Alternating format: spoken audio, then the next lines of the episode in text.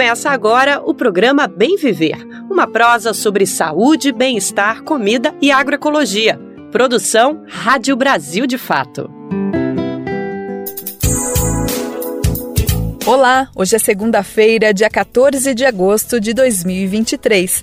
Mais um Bem Viver e uma semana novinha começando. Eu sou a Camila Salmásio e te acompanho nessa próxima uma hora.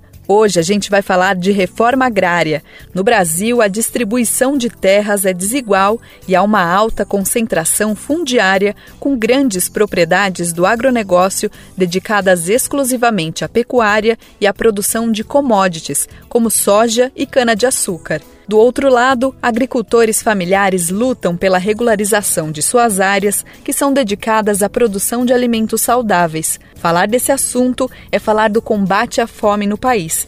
E o governo federal deve retomar o programa de reforma agrária. Também estamos atentos às discussões da CPI do MST na Câmara. Nós conversamos com a Ayala Ferreira, da direção do movimento, sobre as expectativas da CPI que se encerra no próximo mês, mas ainda convocou João Pedro Stedley, da direção do Movimento dos Trabalhadores Rurais Sem Terra, para depor. Tem conteúdos sobre hortas comunitárias, investimentos em saúde pública, programa de combate à fome e muito mais. Lembrando que o Bem Viver vai ao ar de segunda a sexta-feira a partir das 11 horas da manhã pela rádio, mas também está presente nas principais plataformas de podcast e através de rádios parceiras. O Bem Viver vai ao ar pela Rádio Brasil Atual 98,9 FM na Grande São Paulo e também pela internet na nossa rádio web no site radio.brasildefato.com.br mas também dá para ouvir a hora que você quiser. É só acessar o site do Brasil de Fato ou buscar o programa nas principais plataformas de podcast e na rede de rádios parceiras que retransmitem o Bem Viver em todo o Brasil. A lista de rádios está disponível no nosso site já são mais de 100 emissoras fazendo a retransmissão. E se você quiser entrar nessa rede, basta se cadastrar acessando radio.brasildefato.com.br e clicar em Como Ser uma Rádio Parceira. Brasil de Fato 20 anos. Apoie e lute.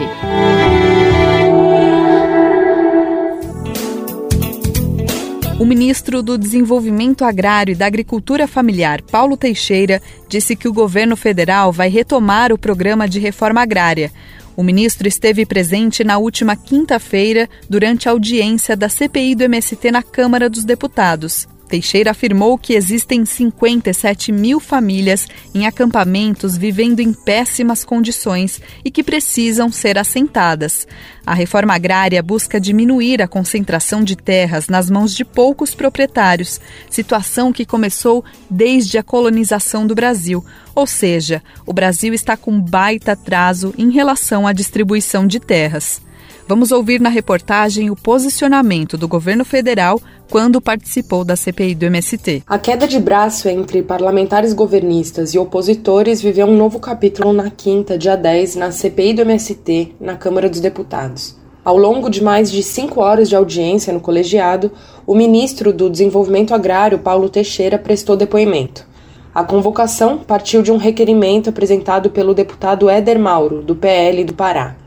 Apesar do clima morno, que é comum à dinâmica da comissão, o mandatário viveu diferentes pontos de conflito com parlamentares da ala bolsonarista. Um dos destaques se deu no quesito da paralisação do programa de reforma agrária no país após um acórdão publicado pelo Tribunal de Contas da União em 2015. A medida marcou a cena política nos últimos anos no que se refere à disputa entre diferentes setores. De um lado, movimentos populares do campo que defendem a política de reforma agrária e de outro, lideranças da direita, principalmente da extrema-direita. Na época da edição do documento, o TCU apontou suspeita de irregularidades no programa e suspendeu a política. A medida impactou diretamente 578 mil famílias que foram consideradas em situação irregular. Mexeu também na fila do programa, que deixou de cadastrar novas famílias. Políticos, assessores técnicos e lideranças populares questionaram a decisão desde então, ao se queixarem que o tribunal não chegou a ouvir o contraditório. Também apontaram que os técnicos do TCU analisaram o programa com base em critérios considerados estranhos ao processo de reforma agrária. O tema veio à tona no dia 10 em diferentes momentos durante a audiência com Paulo Teixeira. Ele classificou como equivocada a forma como o tribunal avaliou o assunto. Faz oito anos que não tem assentamentos no Brasil, porque o programa de reforma agrária começou, ao meu ver, por uma equivocada atuação de uma parcela do Tribunal de Contas da União que fez um trabalho que é digno de ser reprovado por essa casa. Um trabalho que o parlamento, tendo aquele órgão como órgão auxiliar, não poderia aceitá-lo. Tantos equívocos naquele trabalho que o Tribunal de Contas da União fez. Na época da publicação do acórdão, a Procuradoria-Geral da República ingressou com uma ação questionando a medida do TCU. Entre outras coisas, a Procuradoria também apontou falta de respeito ao processo legal e ao direito de defesa das pessoas acusadas. Em 2017, a liminar foi deferida pelo Supremo Tribunal Federal por meio do ministro Alexandre de Moraes, que anulou os efeitos do documento. Na sequência, o TCU reconheceu os problemas, entre eles o de que o número de 578 mil famílias irregulares estaria equivocado. Em diferentes momentos da audiência na CPI, o relator da comissão, Ricardo Salles, do PL de São Paulo, defendeu a iniciativa do TCU. Ele alegou suspeita de irregularidades em questões como os critérios de seleção do programa. Em resposta, Paulo Teixeira questionou o parlamentar, perguntando se ele aceitaria que algum direito dele fosse bloqueado sem que se considerasse contraditório. Durante sua exposição inicial, Teixeira citou medidas e dados relacionados à gestão petista a respeito da pasta do desenvolvimento agrário. O ministro mencionou 100 milhões de reais de verbas destinadas à área de assistência técnica para 2023. Elencou políticas como o Programa Nacional de Alimentação Escolar, que teve os valores corrigidos depois de seis anos sem reajustes no orçamento. Também lembrou a situação do Programa de Aquisição de Alimentos de São Paulo, da Rádio Brasil de Fato, com reportagem de Cristiane Sampaio, locução Gabriela Moncal. Com mais de dois meses de duração, a CPI do MST na Câmara dos Deputados caminha para o fim sem a conclusão desejada pelos ruralistas e pelos bolsonaristas. O relator da comissão, Ricardo Salles, do PL de São Paulo, prometeu entregar o relatório final na próxima quarta-feira, dia 16, e disse que não deve pedir prorrogação dos trabalhos na CPI. Para analisar esse cenário e o que esperar das últimas sessões da comissão, eu conversei com a Ayala Ferreira. Ela é dirigente nacional do MST. E você acompanha essa conversa agora. A gente fala agora sobre os desdobramentos da CPI do MST. Já são mais de dois meses de trabalho da Comissão Parlamentar de Inquérito na Câmara, com muitos pontos a serem analisados. E para isso a gente convida a Ayala Ferreira, da direção nacional do MST. Bem-vinda, Ayala. Eu quero saber como o movimento tem avaliado os trabalhos da CPI, que deve se encerrar agora, mês que vem, dia 14 de setembro, né? É, a expectativa é essa, né? Para falar a verdade, como você mencionou, são um pouco mais de dois meses, né? Desde o dia 18 de maio, desde que foi instaurada a CPI do MST, nós temos acompanhado, claro, com muita preocupação, essa que, nós, que nós interpretamos como uma nova ofensiva, né? Dos ruralistas, articulados aí pela Frente Agropecuária Parlamentar, né, vinculados a esse projeto bolsonarista que vencemos nas eleições, mas ainda precisamos vencer na sociedade, né, de forma geral, porque ainda é, uma, é muito presente em alguns espaços, é, articulado por esses setores contra o movimento sem terra, esse intento de criminalizar a organização. Né? Então, nós experimentamos é, dois meses muito difíceis, assim, no sentido da gente estar tá numa disputa de uma narrativa, né, é, sendo é, escutando tudo aquilo que, que não condiz né, com a história de uma organização que está em vias de completar 40 anos de existência, como é o MST, né? Mas a gente saiu assim, ao mesmo tempo que nós escutamos muito dessas acusações infundadas de parlamentares que não têm nenhum compromisso com o povo brasileiro, foi muito bonito assim da gente receber né, o apoio, a solidariedade e o reconhecimento né, da sociedade é, brasileira, dos setores organizados da sociedade brasileira, que não deram vazão para essas acusações, né? Essa acho que é a grande frustração dos ruralistas é, que coordenaram essa CPI do MST. Então, isso foi muito bom para nós, do ponto de vista de, de termos esse reconhecimento né, da sociedade, é, para com o movimento, sabendo qual é né, a, a, a verdadeira essência de uma organização como a nossa, né? É, eu quero falar um pouquinho com você sobre esse apoio da população, mas antes eu quero compartilhar um cenário que a gente tem agora, um, que é alguns veículos de comunicação, principalmente da direita, já falam em uma derrota, né? A, a Veja mesmo compartilhou um, uma um editorial dizendo triste fim da CPI. Então, assim, é, Ricardo Salles também já aponta que não vai fazer uma prorrogação dos trabalhos que poderiam ser prorrogados por 60 dias, é, e já tem ali uma contabilidade, se espera 17 votos favoráveis ao movimento, né, dos 27 votos possíveis ali na CPI já dá para comemorar, já dá para falar em uma possível derrota dos bolsonaristas, né, nessa tentativa de ofensiva contra o MST? É importante que todos saibam que essa CP ela já nasceu derrotada. Ela nasceu derrotada pelo fato de que ela nem deveria ter iniciado porque ela não tinha um objeto, né? Toda CPI, é isso que a, toda comissão parlamentar de inquérito, ela só tem sentido quando ela tem um fato determinado. E as perguntas, né, que nortearam é, os ruralistas para abrir essa CPI contra o MST não são perguntas que necessitaria ter uma CPI. Perguntar qual é o sentido do MST, né? É, como é que andam os assentamentos de reforma agrária né, que o MST é, conquistou através da luta e da organização dos camponeses e das camponesas. Perguntar quem financia o MST não, é, não são perguntas de uma CPI. Então, a, é, é, é, era tão concreto o não objetivo, né, a não clareza dos ruralistas com a CPI, que eles pulverizaram em várias frentes, que iam para além do que eles chamam das ocupações de terra, que foi a justificativa inicial de abrir é, é, essa CPI. Né? Evidentemente que houve né, toda uma articulação no que nós chamamos do esforço de equilibrar o jogo, porque, vejamos bem, quando a CPI iniciou, nós tínhamos, do lado dos ruralistas, de 54 membros, 40 era vinculado ao projeto do latifúndio do agronegócio. Então, assim, é, a, a, presidência era vinculada ao agronegócio, ao latifúndio. A relatoria era vinculada ao agronegócio e, e, e, e ao latifúndio.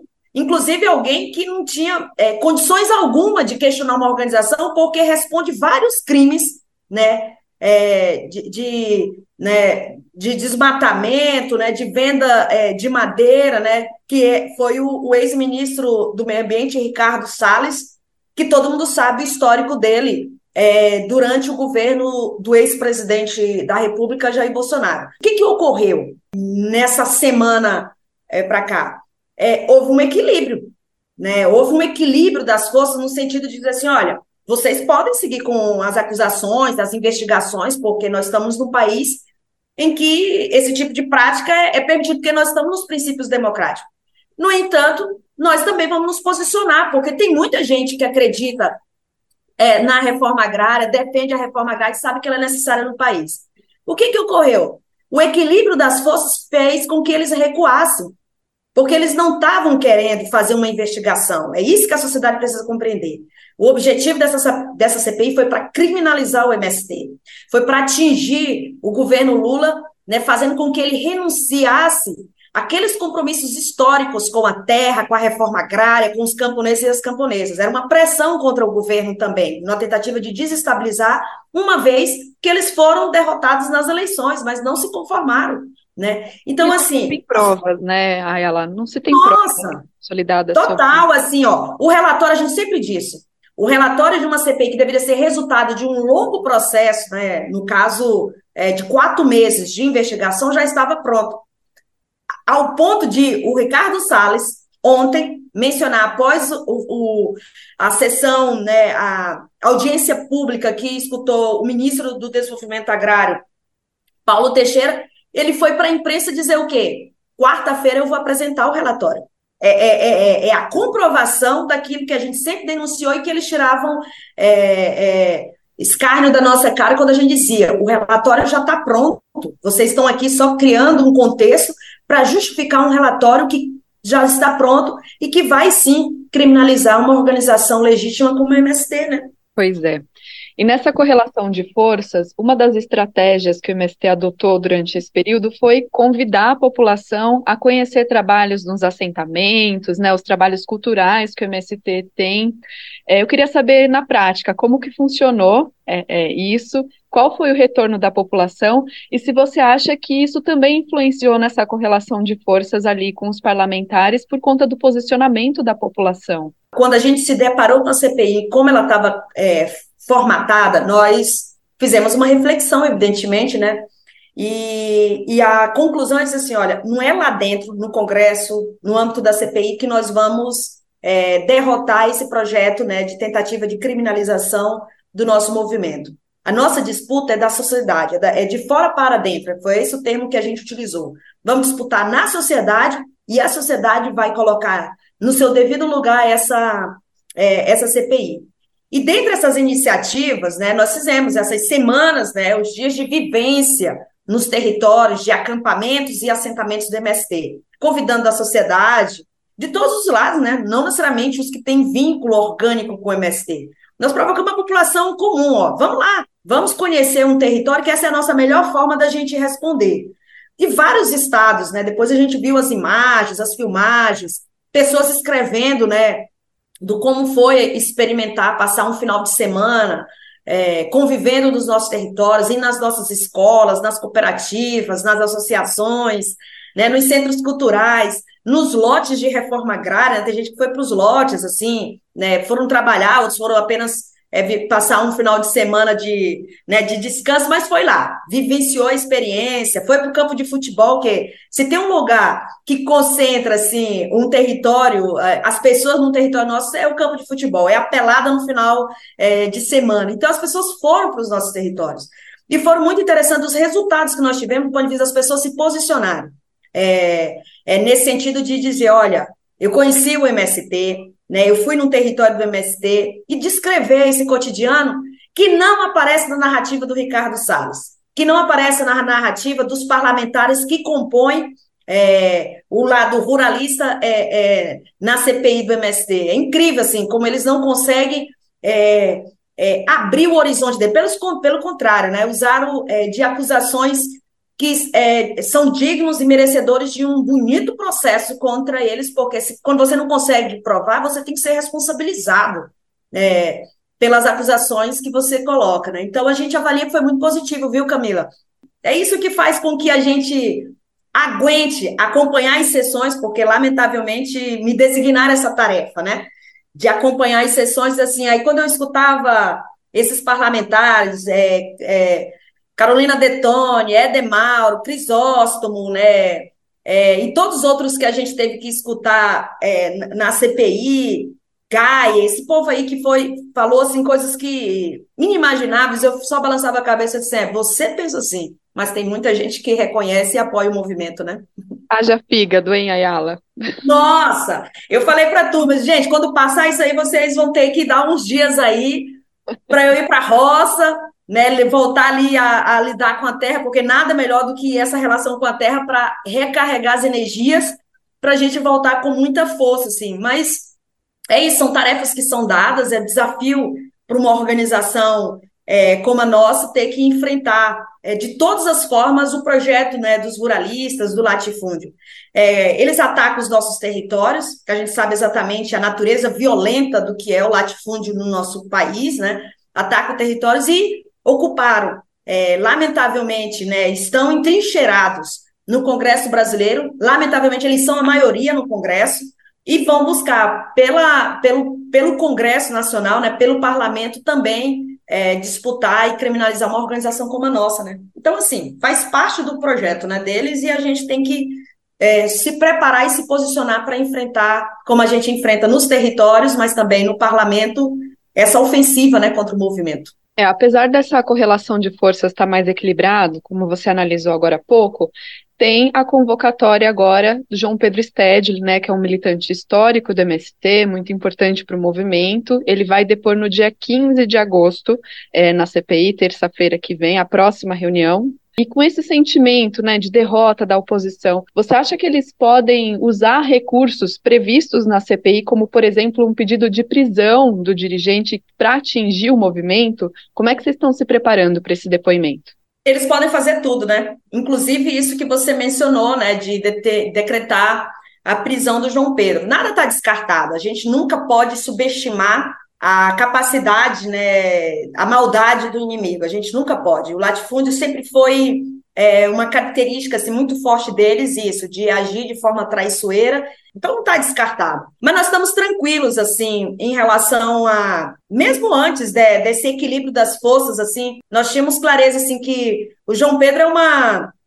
Como você mencionou, é um dirigente do movimento, é alguém que que conhece profundamente, porque estuda esse debate, né, essa realidade agrária é, no nosso país, no mundo, inclusive, né, mas se dedicou nos, a sua vida inteira né, nesse contexto de, de pesquisar e de lutar né, do lado daqueles que, que defendem a democracia, defendem a, a participação popular. Então, alguém com histórico dessa natureza não, não, não teria receio, não teria medo de ir né, marcar presença, mesmo numa condição de convocação, né, nessa CPI. Então, evidentemente que é, estávamos preocupados pelo grau, né, de um ambiente extremamente é, ofensivo, né, muito violento, né, as narrativas, as acusações. Então, a gente precisa ter muita, como fala, é, é muita calma para ter que aguentar o nível das acusações que viriam, né? Mas, assim, desde quando o João Pedro teve ciência da, né, do, da aprovação do requerimento de convocação dele, ele tem se preparado para isso, né? E tem tido consciência, olha, essa é mais uma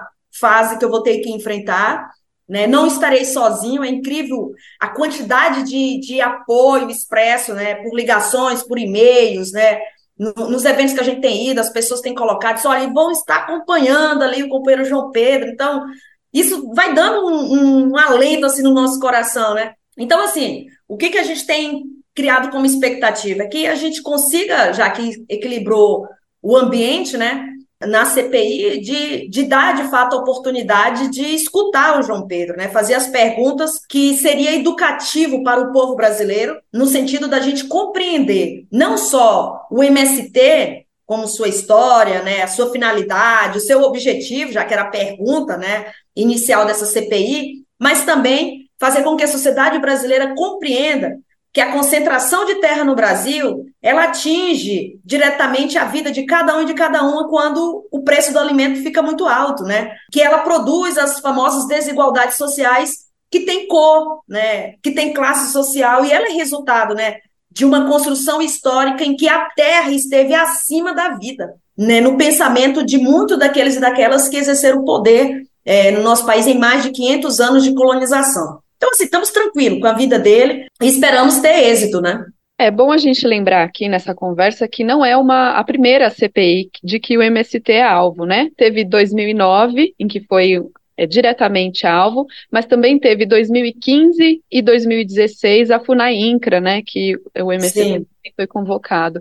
Mas acho que dessa vez tem um elemento que é o elemento bolsonarista, é, são pessoas que agora não têm mais medo, né, é, de fazer violações às leis, aos direitos humanos, isso está muito claro, né, nessa correlação de forças, mas para finalizar nossa conversa aqui, Ayala, eu queria saber assim, diante desse cenário, o que, que fica para vocês depois desse processo que é difícil, né? Por mais que é, acredito que o MST saia mais uma vez aí vitorioso, sabendo quem são e com a população dando esse apoio, e quais são os planos do movimento do, nesse momento político que o país está vivendo, um governo Lula, muita luta para se fazer ainda? É de seguir o, o nosso caminho. Isso a gente tem clareza, construindo o que nós estamos chamando de todo um esforço né, de mobilização do, da nossa base social, né, das nossas famílias acampadas e assentadas, em diálogo com a sociedade na construção dos 40 anos do MST. Temos expectativa de seguir no diálogo com o governo Lula. A gente acredita profundamente que o, o compromisso né, que o governo Lula tem com o povo brasileiro, com os camponeses e, campo, e camponeses. Né? Então, vamos ter muito trabalho. É isso, Camila? Nós temos essa clareza de que nós teremos muito trabalho. Estão querendo passar, inclusive, dessa CPI para podermos efetivamente nos dedicar e focar nesse esforço de de retomar os 40 anos do MST, é, é, o diálogo com o governo e, sobretudo, né, preparar a, a nossa organização, a nossa base social, para seguir na disputa é, de projeto na sociedade brasileira. O MST vai seguir seu caminho e a gente aqui do Brasil de Fato vai seguir acompanhando, com certeza. A gente vai conversar em outras oportunidades, viu, Ayala? Muito obrigada. Eu que agradeço, um abraço e estamos aqui. Qualquer coisa, só mandar mensagem. Acho que essa próxima semana vai ser bem intensa aí para a CPI. Obrigada aí, viu? Tá certo. A gente conversou com a Ayala Ferreira, da direção nacional do MST. É bom a gente lembrar quem são esses parlamentares que estão puxando essa CPI. O relator da CPI, Ricardo Salles, é aquele ex-ministro do Meio Ambiente que foi exonerado do cargo por se tornar alvo de investigação por crimes ambientais, com esquema de exportação ilegal de madeira. Em seu período como ministro, ele também favoreceu o garimpo ilegal na Amazônia.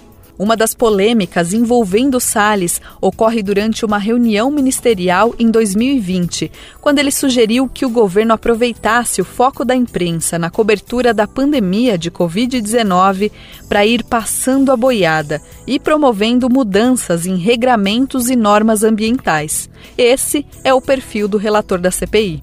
O objetivo desses parlamentares ruralistas e bolsonaristas é continuar defendendo os interesses do agronegócio em detrimento do avanço da distribuição de terras no campo destinadas à produção de alimentos, que é a principal proposta do MST em todo o país.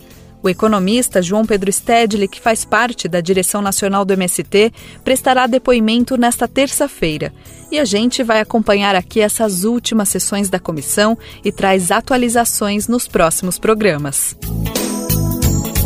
A gente falou sobre a importância da reforma agrária e ela está intimamente ligada com outra pauta urgente, que é o combate à fome. Um relatório elaborado por cinco agências da ONU, divulgado em julho, apontou que mais de 70 milhões de pessoas no Brasil estão em situação de insegurança alimentar. Esse quadro se agravou nos últimos anos por conta do desmonte das políticas públicas sociais. Acabar com a fome foi um dos principais compromissos de campanha de Lula. Assim que ele ocupou o cargo de presidente da República, Lula fez a promessa de combate à fome através da retomada de políticas.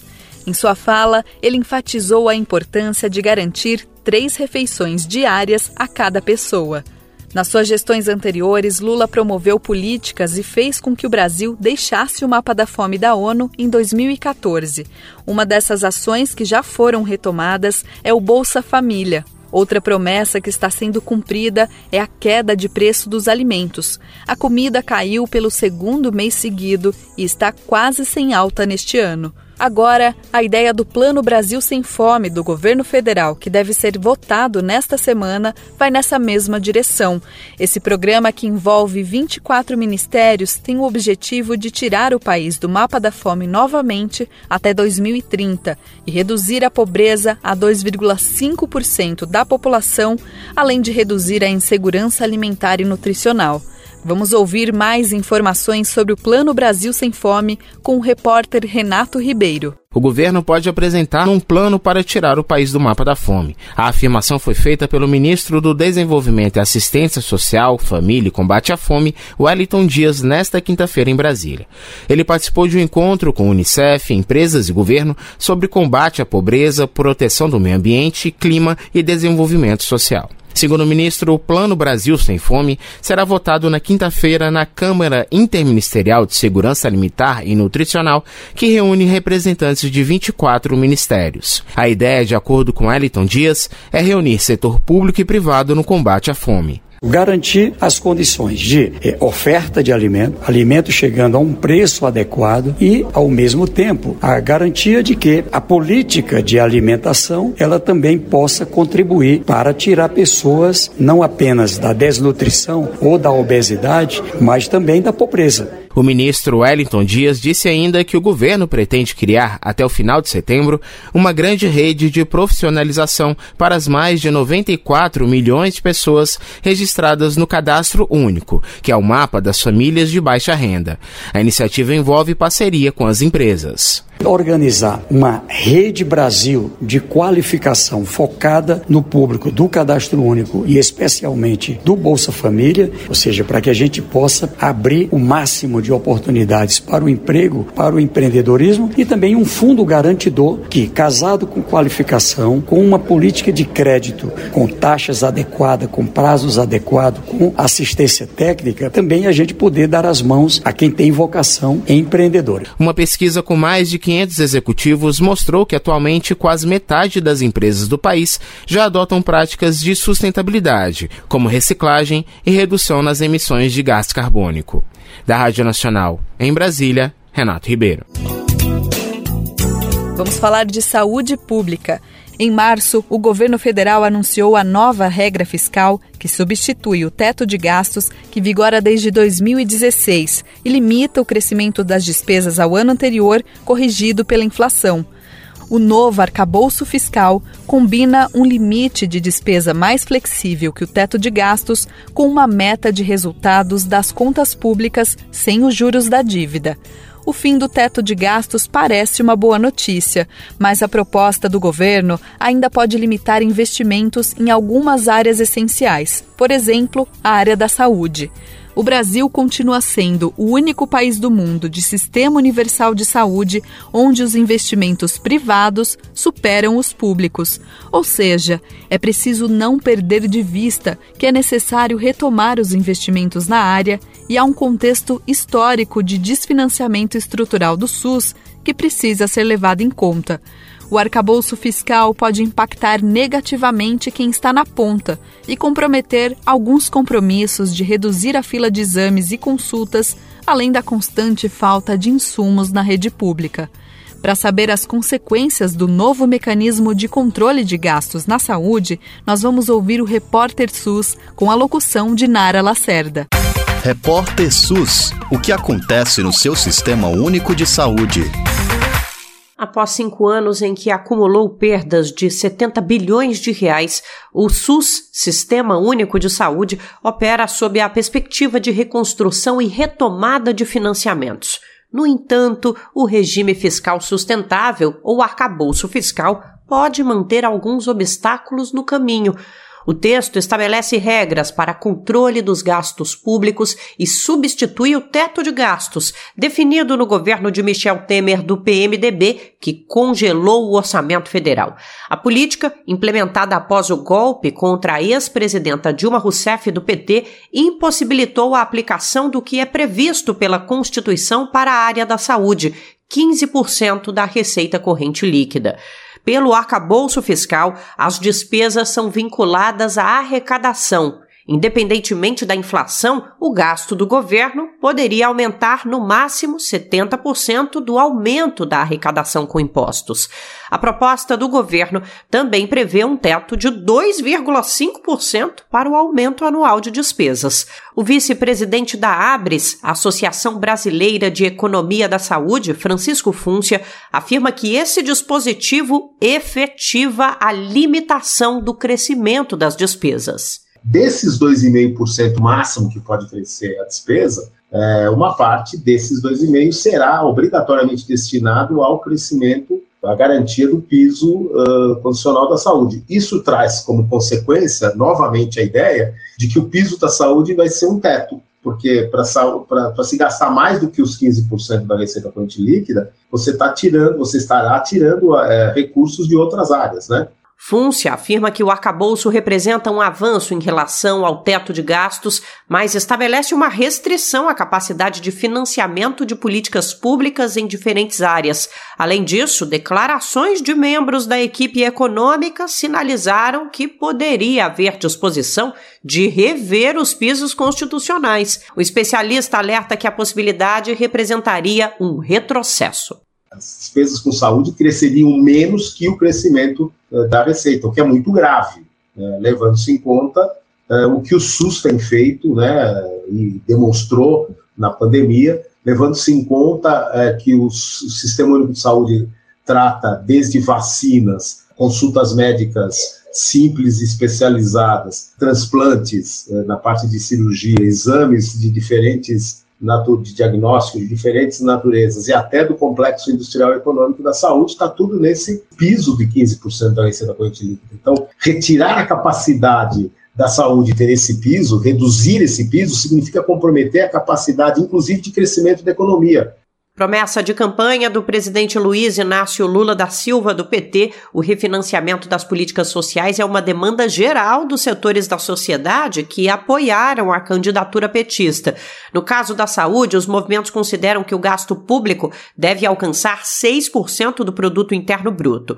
Fúncia ressalta que o índice está previsto nas diretrizes definidas na 17ª Conferência Nacional de Saúde e é essencial para garantir que a maior maior parte do gasto em saúde no Brasil seja da iniciativa pública e metade esteja entre as responsabilidades do governo federal.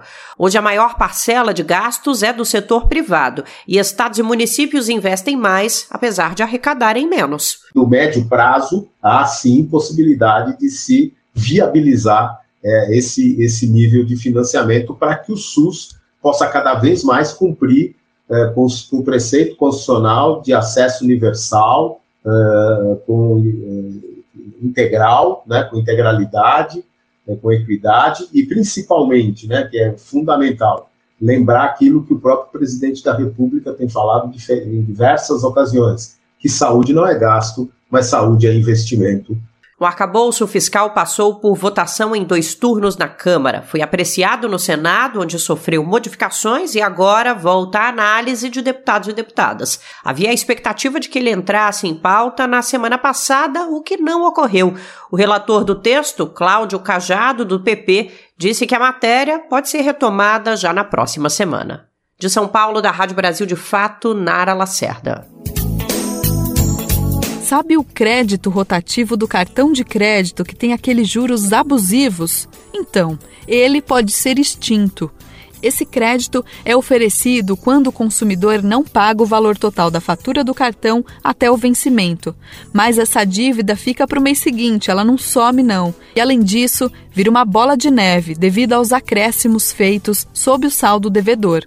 O presidente do Banco Central, Roberto Campos Neto, falou na última quinta-feira sobre isso. Vamos ouvir o rotativo do cartão de crédito pode acabar. O anúncio foi feito pelo presidente do Banco Central, Roberto Campos Neto, durante participação em comissão geral no Senado. Essa possibilidade é oferecida ao consumidor quando ele não faz o pagamento total da fatura do cartão até o vencimento.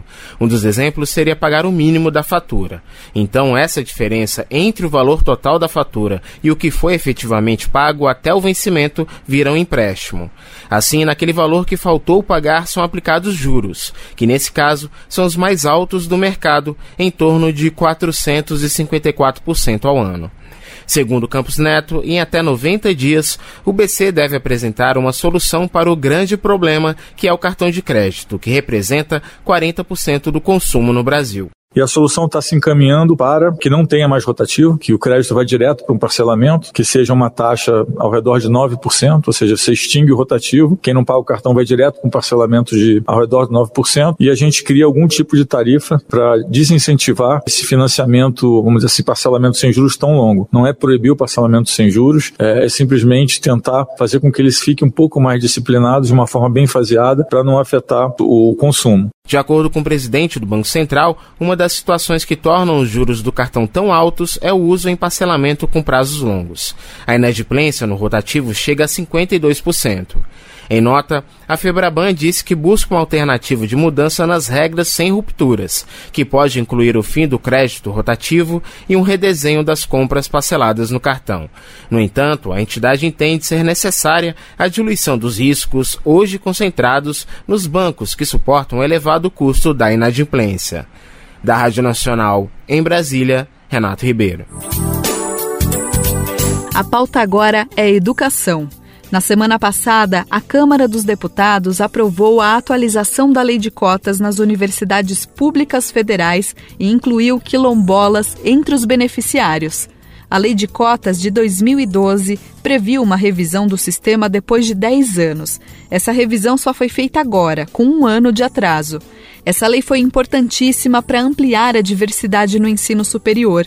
O último levantamento do consórcio de universidades apontou um crescimento da presença de pretos, pardos e indígenas no ensino superior público, que passou de 31% em 2001 para 52% em 2020.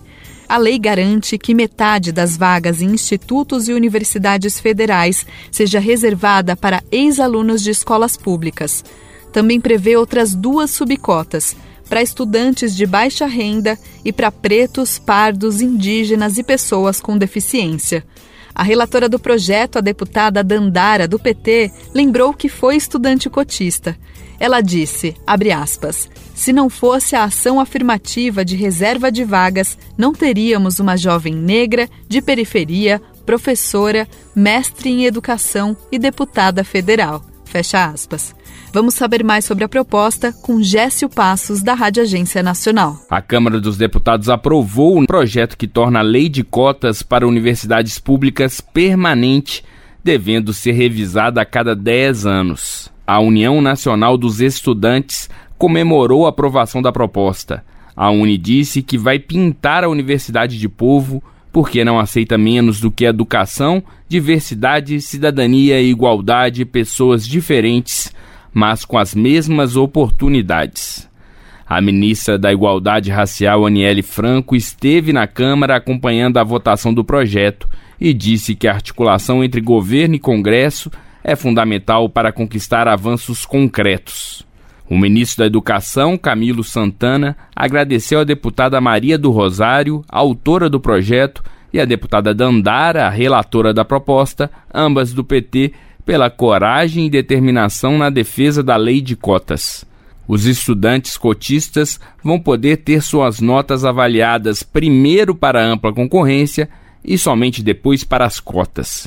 Isso garante que os cotistas tenham mais opções para acessar a universidade.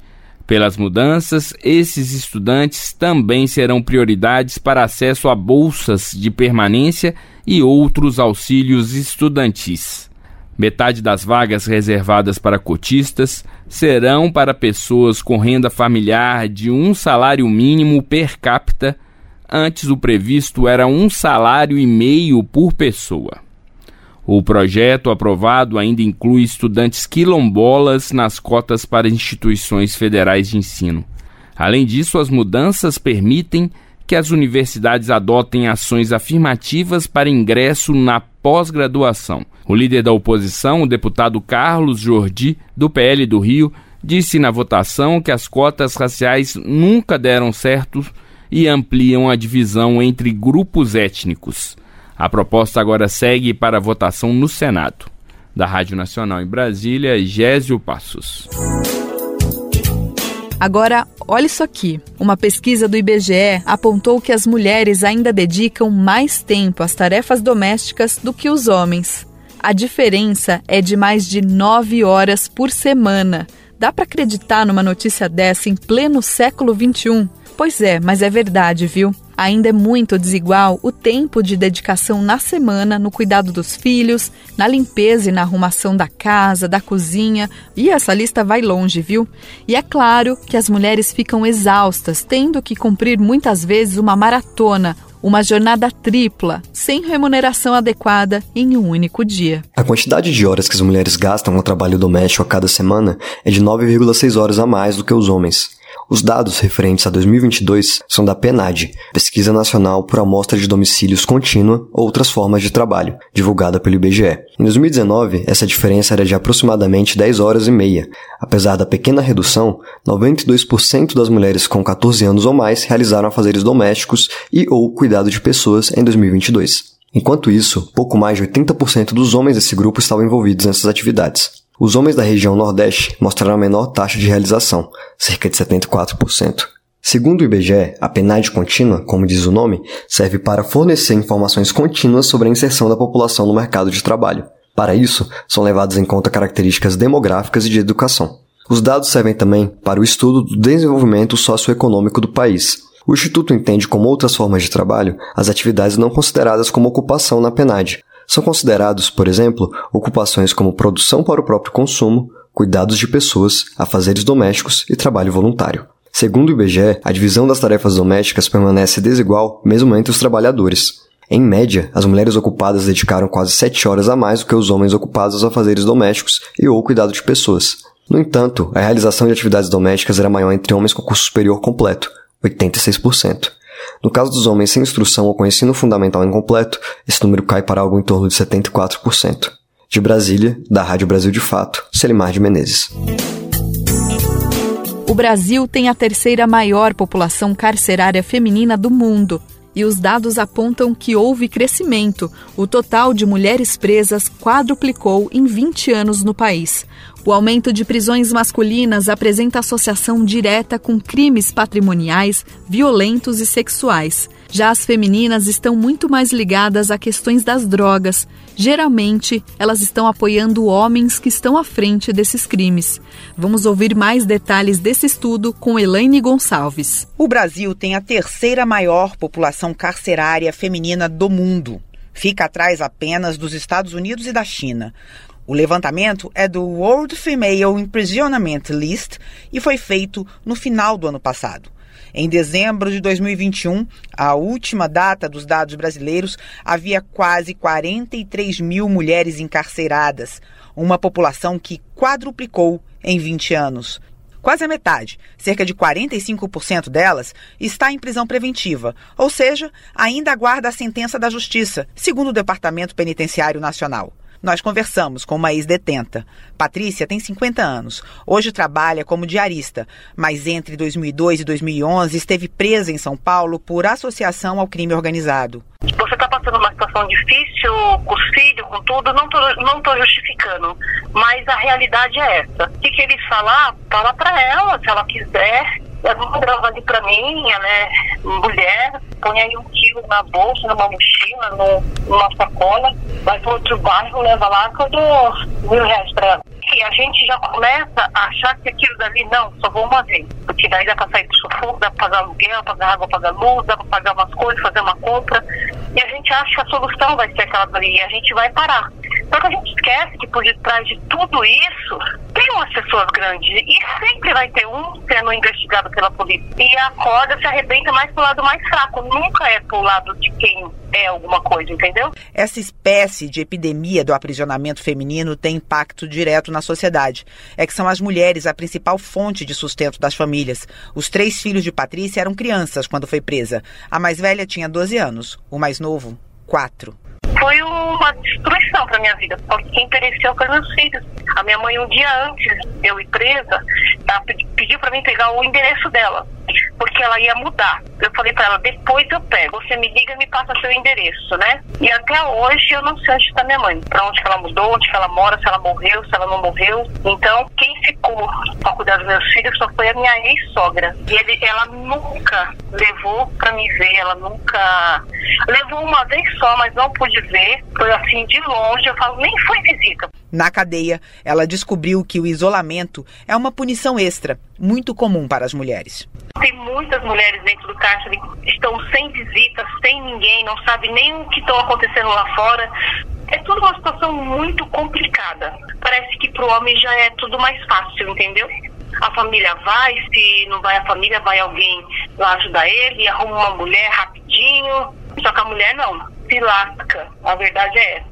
Em entrevista para a Rádio USP, a vice-diretora da Faculdade de Direito da Universidade, Ana Luísa Bechara, explicou que o encarceramento de mulheres está relacionado ao tráfico de drogas as mulheres têm um crescimento de aprisionamento por conta de crimes relacionados a tráfico de drogas. E isso é muito mais presente nas prisões femininas do que nas masculinas. Por quê? Até tem uma questão que envolve a sociedade patriarcal. Não é que as mulheres são líderes né, desse tipo de criminalidade, a liderança é masculina, né? mas essa liderança masculina normalmente tem uma companheira, tem, enfim, né, essa, essa familiar e acaba tomando conta, muitas vezes, quando esse homem está preso, quando esse homem está envolvido em outras coisas. Então, essas mulheres acabam assumindo essas funções dentro de uma estrutura mais patriarcal aqui, vai quando a gente a Lei de Drogas de 2006 tem uma contribuição direta. A lei determina que não é crime o consumo, mas não define parâmetros para diferenciar a posse de drogas para consumir e a posse para o tráfico. Na prática, fica a cargo de cada juiz definir como enquadrar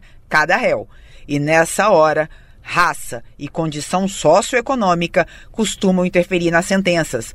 Para Patrícia, a mudança tem um foco: olhar para as mulheres das periferias a gente se fala de famílias, de, de quem tem pai, mãe, mas tá, é, que é pobre, tem uma situação difícil. Mas um é pelo outro, um vai ajudando o outro, vai ajudando os filhos, os filhos foi pra droga, mas tem o pai atrás, a mãe vai atrás. E aquelas que não tem ninguém, que não tem de onde tirar, não tem como, como fazer nada. É uma situação de humilhação e vergonha que até o que se recebe é o pior. Não que a gente quer o melhor, mas é o normal para a gente poder sobreviver, dar um respirar, para a gente poder respirar. É, eu acho que tinha que ter um olhar melhor para a periferia, começando pela família, e principalmente para as mães solo, sabe? No último dia 2 de agosto, o STF retomou o julgamento que discute parâmetros mais objetivos para diferenciar porte de drogas para consumo e para o tráfico. Até agora, quatro ministros votaram a favor de estabelecer limites máximos de porte de drogas para uso pessoal. A votação vai ser retomada na próxima quarta-feira, dia 16. Da Rádio Nacional em São Paulo, Eliane Gonçalves.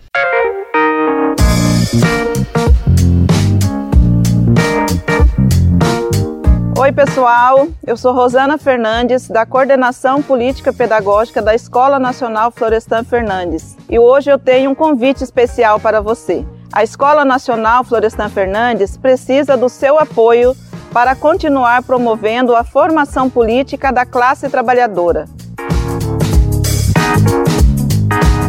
Desde 2005, mais de 40 mil pessoas do Brasil e do mundo já passaram pela Escola Nacional que continua existindo por meio da solidariedade dos movimentos populares e associados que contribuem com esse projeto. Conheça o trabalho e seja um amigo da Escola Nacional Florestan Fernandes. Acesse www.amigosenff.org.br e saiba mais.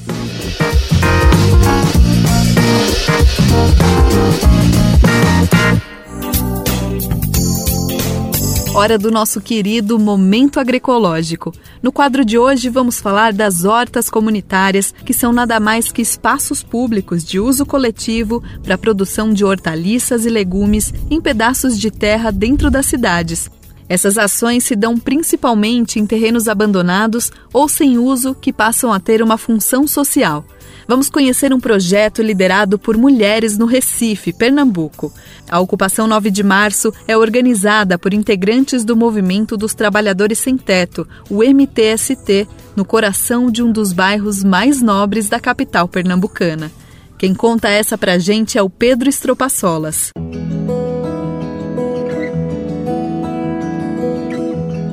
Momento agroecológico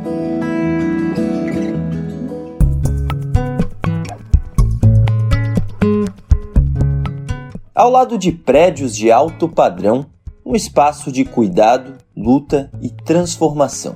Este é o cenário da horta comunitária da ocupação 8 de março do MTST no bairro de Boa Viagem, Recife, como explica Maria Simone Pires. Esse é o industrializado, cheio de conservas, cheio de outros, outros tipos de produto químico. E esse é o nosso natural, feito com o que a gente colheu daqui da horta é tomate, pimentão, alho, manjericão, tudo natural. No dia 4 de setembro, vão fazer dois anos que 350 famílias organizadas pelo MTST ocupam este terreno no bairro Nobre de Boa Viagem, na zona sul do Recife. Iniciava assim a ocupação 8 de março.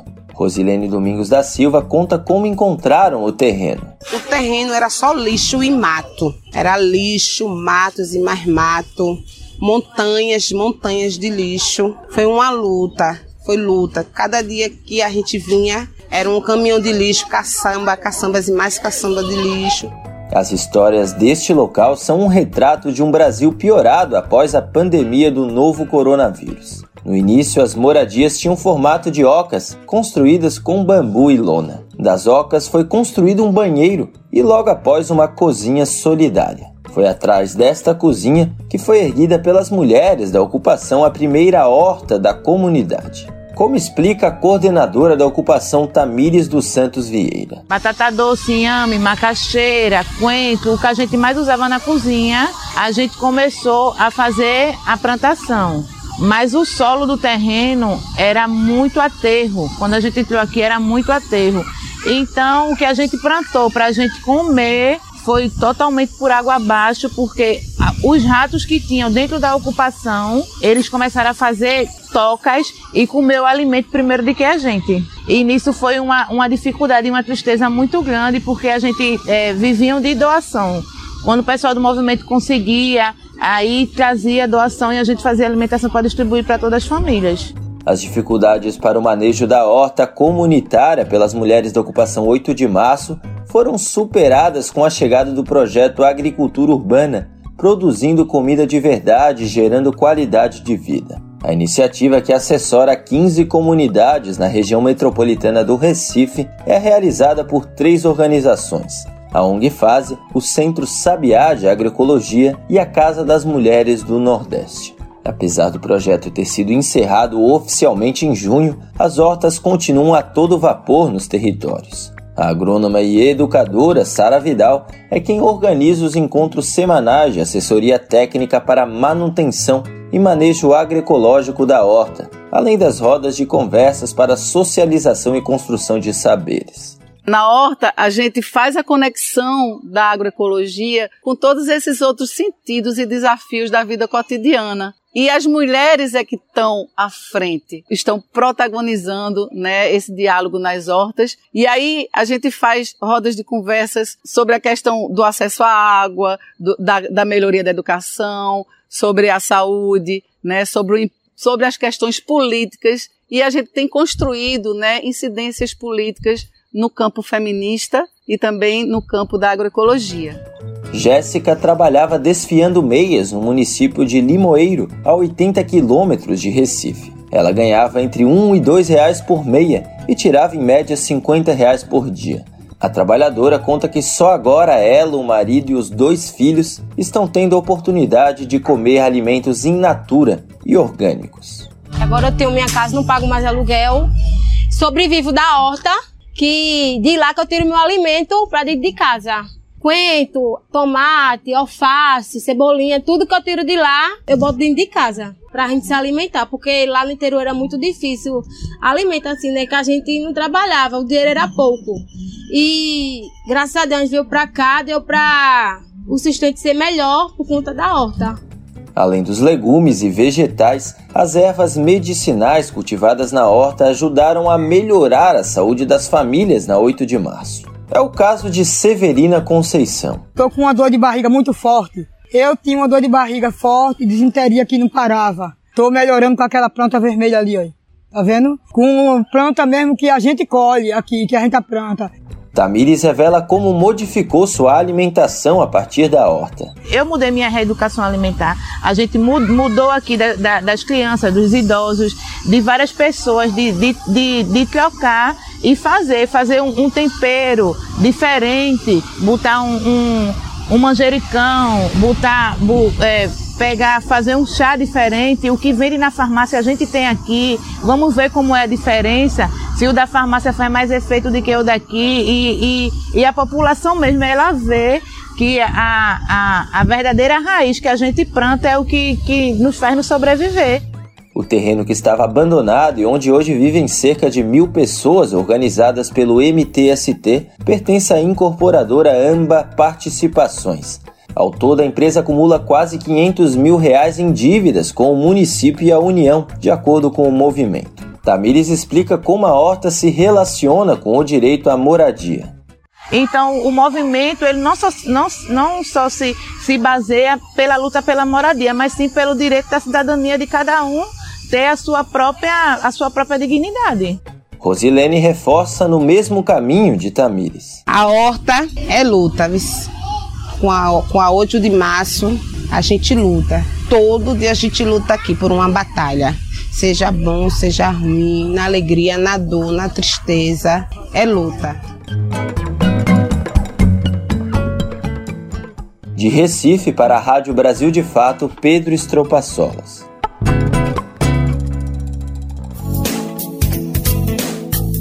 Chegamos ao fim de mais um Bem Viver. Muito obrigada pela sua companhia. A gente se fala e se ouve de novo amanhã, a partir das 11 horas da manhã. Lembrando que você pode nos ouvir na Rádio Brasil Atual, 98,9 FM na Grande São Paulo ou no site radio.brasildefato.com.br. O programa vai ao ar em diversas rádios pelo país. A lista completa de emissoras que retransmitem o Bem Viver você encontra no nosso site, na matéria de divulgação diária desse programa. E aproveitamos para agradecer todos esses veículos por estarem com a gente. O Bem Viver também fica disponível como podcast no Spotify, Deezer, iTunes e Google Podcasts. Este programa teve apresentação de Camila Salmásio e roteiro de Annelise Moreira. Edição e produção Daniel Lamir e Douglas Matos. Trabalhos técnicos de André Paroche, Adilson Oliveira e Lua Gatinone. Direção de programas de áudio Camila Salmásio. Direção executiva Nina Fidelis. Coordenação de Rádio e TV Monize Ravena. Apoio Equipe de Jornalismo do Brasil de Fato. Você ouviu o programa Bem Viver, uma prosa sobre saúde, bem-estar, comida e agroecologia. Produção Rádio Brasil de Fato.